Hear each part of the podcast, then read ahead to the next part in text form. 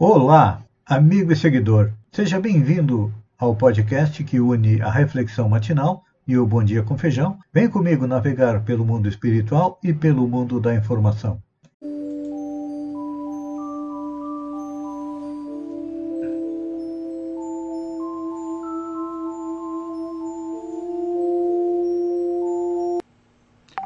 Olá, amigo e seguidor.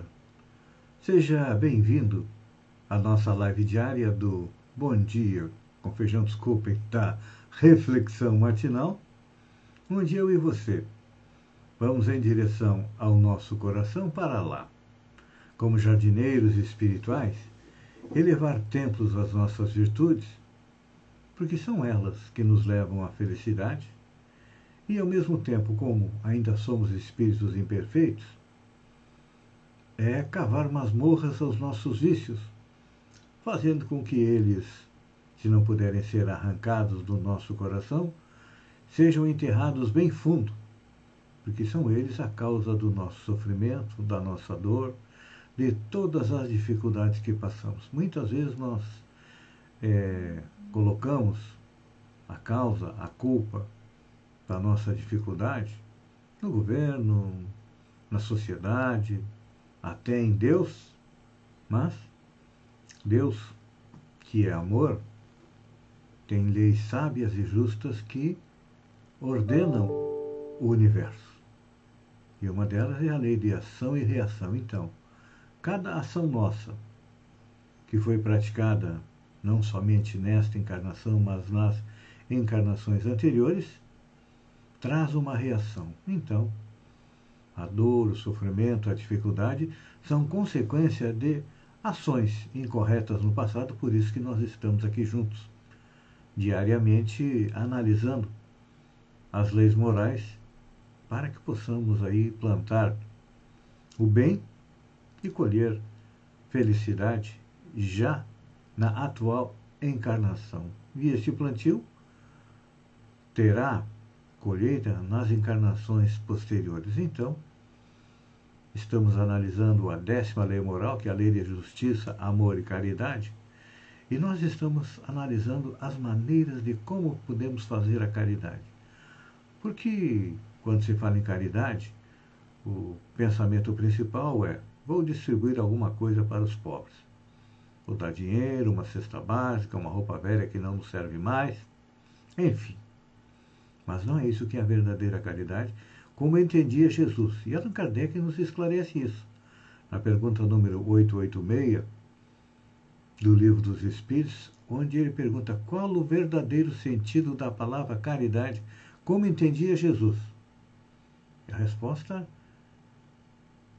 é bastante é curta, mas bastante extensa na hora que nós vamos colocar em prática, porque Respondem os espíritos que caridade significa benevolência para com todos, indulgência para com as imperfeições alheias e perdão das ofensas. Essa resposta coloca por terra tudo aquilo que nós pensamos de caridade e nos leva a refletir.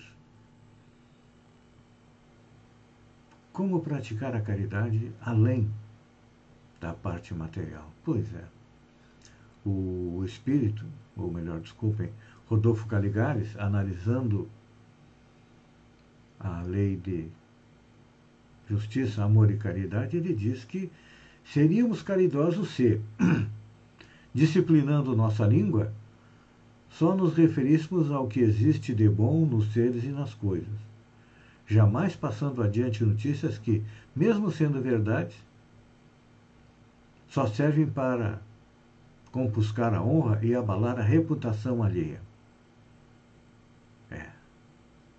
Não levar adiante fofoca, não espalhar fake news. Isso é também caridade. É tão difícil nos dias de hoje, né? Porque o nosso primeiro impulso quando recebe alguma coisa contra alguém nas redes sociais é qual é o impulso? Ah, eu vou compartilhar para que todos saibam que aquela pessoa não presta. É assim que a gente faz. Não andaram compartilhando depois do retorno da pátria espiritual de Marília Mendonça, um depoimento como sendo as últimas palavras do piloto? Pois é.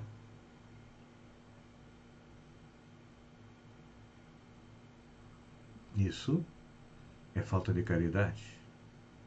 Sabemos que é difícil porque a gente adora espalhar notícia ruim, não é? Notícia boa a gente não espalha, mas notícia ruim a gente é, adora. Outra forma também de sermos caridosos. Seríamos caridosos se, embora as circunstâncias a tal nos induzam, não suspeitássemos mal de nossos semelhantes, abstendo-nos de expandir qualquer juízo apressado e temerário contra eles, mesmo entre familiares. Quantas vezes nós não espalhamos uma calúnia? É. Fizemos, fizemos um juízo incorreto de alguém em função daquilo que nos contaram. Ah, fulano não presta. A gente começa a olhar o fulano é, já de canto de olho, assumindo aquele conceito feito por alguém, sem procurar conhecer, compreender aquela pessoa. Antes de fazer qualquer juízo, precisamos nos é, informar. Por exemplo, estava lendo agora de manhã um artigo a respeito de, da necessidade que nós temos, muitas vezes, de passar uma informação sem confirmar a fonte. Era um, um artigo referente ao retorno à pátria espiritual é, de Marília Mendonça, que no primeiro momento a sua assessoria informou que os quatro estavam no hospital, sendo tratados. E, segundo o artigo, a notícia foi espalhada para que os familiares não soubessem pela imprensa que ela já havia retornado à pátria espiritual. E conta uma história de que no século passado, não no outro século, é, foi noticiado que Mark Twain, o escritor americano havia morrido e os jornais se apressaram em dar a notícia sem confirmar se era realmente verdade. E tinha um jornal lá nos Estados Unidos que tinha como base sempre confirmar a morte de alguém de duas fontes, não de uma fonte só. Porque normalmente a gente acha que uma assessoria da imprensa é uma fonte correta para informar alguma coisa. Aí informaram que Mark Twain tinha morrido e esse jornal foi em busca de, das fontes e confirmou que ele ainda estava vivo. E os outros jornais deram uma baita de uma barrigada e o próprio, o próprio Mark Twain disse, olha, noticiar a minha morte de forma exagerada, porque eu ainda estou vivo. Então, é importante esta colocação para que a gente não compartilhe fake news e não faça um juízo apressado também. Outra maneira de nós fazermos a caridade é percebendo em nosso irmão, em alguém do nosso círculo de relações, um intento maligno e não aconselharmos a tempo, mostrando-lhe o erro e tentando persuadi-lo a não fazer aquilo ali. Quantas vezes nós vemos isso? Vemos alguém agindo é, de maneira incorreta e fazendo de conta que não é conosco. É. Muitas vezes as pessoas cometem erros acreditando que a justiça não vai atingi-la. E aí, quando vê, está as voltas com a justiça e depois vem o arrependimento. Sempre teve alguém junto desta pessoa que pode ter tido a oportunidade de mostrar o erro que estava cometendo, calou e hoje o amigo, é, sofre as consequências. Pense nisso, amigo seguidor. São algumas formas de praticarmos a caridade. Você está praticando a caridade desta maneira? Se não, está na hora de começar. Um beijo no coração e até amanhã, no amanhecer, com mais uma reflexão matinal. Até lá, então.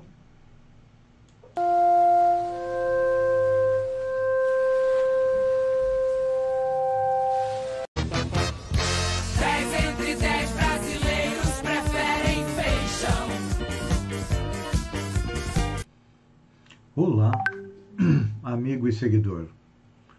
Seja bem-vindo à nossa live do Bom Dia com Feijão, onde eu convido você, vem comigo, vem navegar pelo mundo da informação com as notícias da região, Santa Catarina, do Brasil e também do mundo. Começamos com notícias da região. Todo mundo já sabe que na semana passada a Polícia Federal andou fazendo blitz aqui na nossa região com a segunda parte da Operação Fuscos para apurar desvios de recursos destinados ao combate do Covid-19. Segundo a informação divulgada pela Polícia Federal, eles vieram à região porque, depois da primeira vez que eles estiveram aqui, as prefeituras onde está sendo investigado o suposto desvio de dinheiro continuaram fazendo a mesma coisa, ou seja, não acreditaram que a polícia iria fazer alguma coisa e agora, com certeza, o pessoal da prefeitura de Sombrio, que foi o foco principal, mas a operação também esteve em Araranguá, Passo de Torre, Jacinto Machado, Praia Grande, Timbé do Sul e São João do Sul, cumprindo aí 26 mandatos de busca e apreensão. É, Fiz o um comentário no blog do Feijão, que, como diz a Rainha de Copas no filme Alice no País das Maravilhas, cabeças vão rolar. E acredito que não vai demorar muito, não. Eleições na OAB. Acontece nesta quarta-feira, dia 10, às 10 horas, no Gastropub no Shopping Japonês, o lançamento da chapa 04 da OAB de Santa Catarina e da 101 da OAB de Sombrio. A 101 tem como presidente Mônica Costa Caldeira, que deve substituir André Barreto, porque é a única chapa concorrente. Quem gosta de ler, em Balneário Rui do Silva, é bom saber que a Biblioteca Pública Municipal está temporariamente fechada ao público. Está sendo estão sendo realizados trabalho e organização da decoração natalina da cidade e a biblioteca não está aberta ao público. Assim que o espaço for aberto, todos serão comunicados. Fiz um comentário no blog do Feijão, que está circulando hoje, segundo os cálculos do Departamento de Matemática da Universidade Federal de Minas Gerais, o Grêmio estaria a 85,8% com chance de rebaixamento, isso antes do Grenal. Agora, depois do Grenal, depois de ter perdido por 1 a 0, com certeza essas chances de rebaixamento aumentaram. Acredito eu que está com no mínimo 90%. Segunda-feira, dia de notícia boa, olha só. Santa Catarina tem cinco regiões em alto risco para o coronavírus e 12 em risco moderado. E uma dessas 12 de risco moderado é a região do extremo sul catarinense. Então, nós estamos percebendo que, graças à vacinação e ao cumprimento das normas de prevenção, Santa Catarina está diminuindo a pandemia de coronavírus. Mas, olha, eu acho temerário, como diz o governador Carlos Moisés, que está pensando em liberar o uso de máscara é que tem muita gente que ainda não se vacinou. Cerca de 500 mil pessoas ainda não fizeram a segunda dose da vacina, já deveriam ter feito.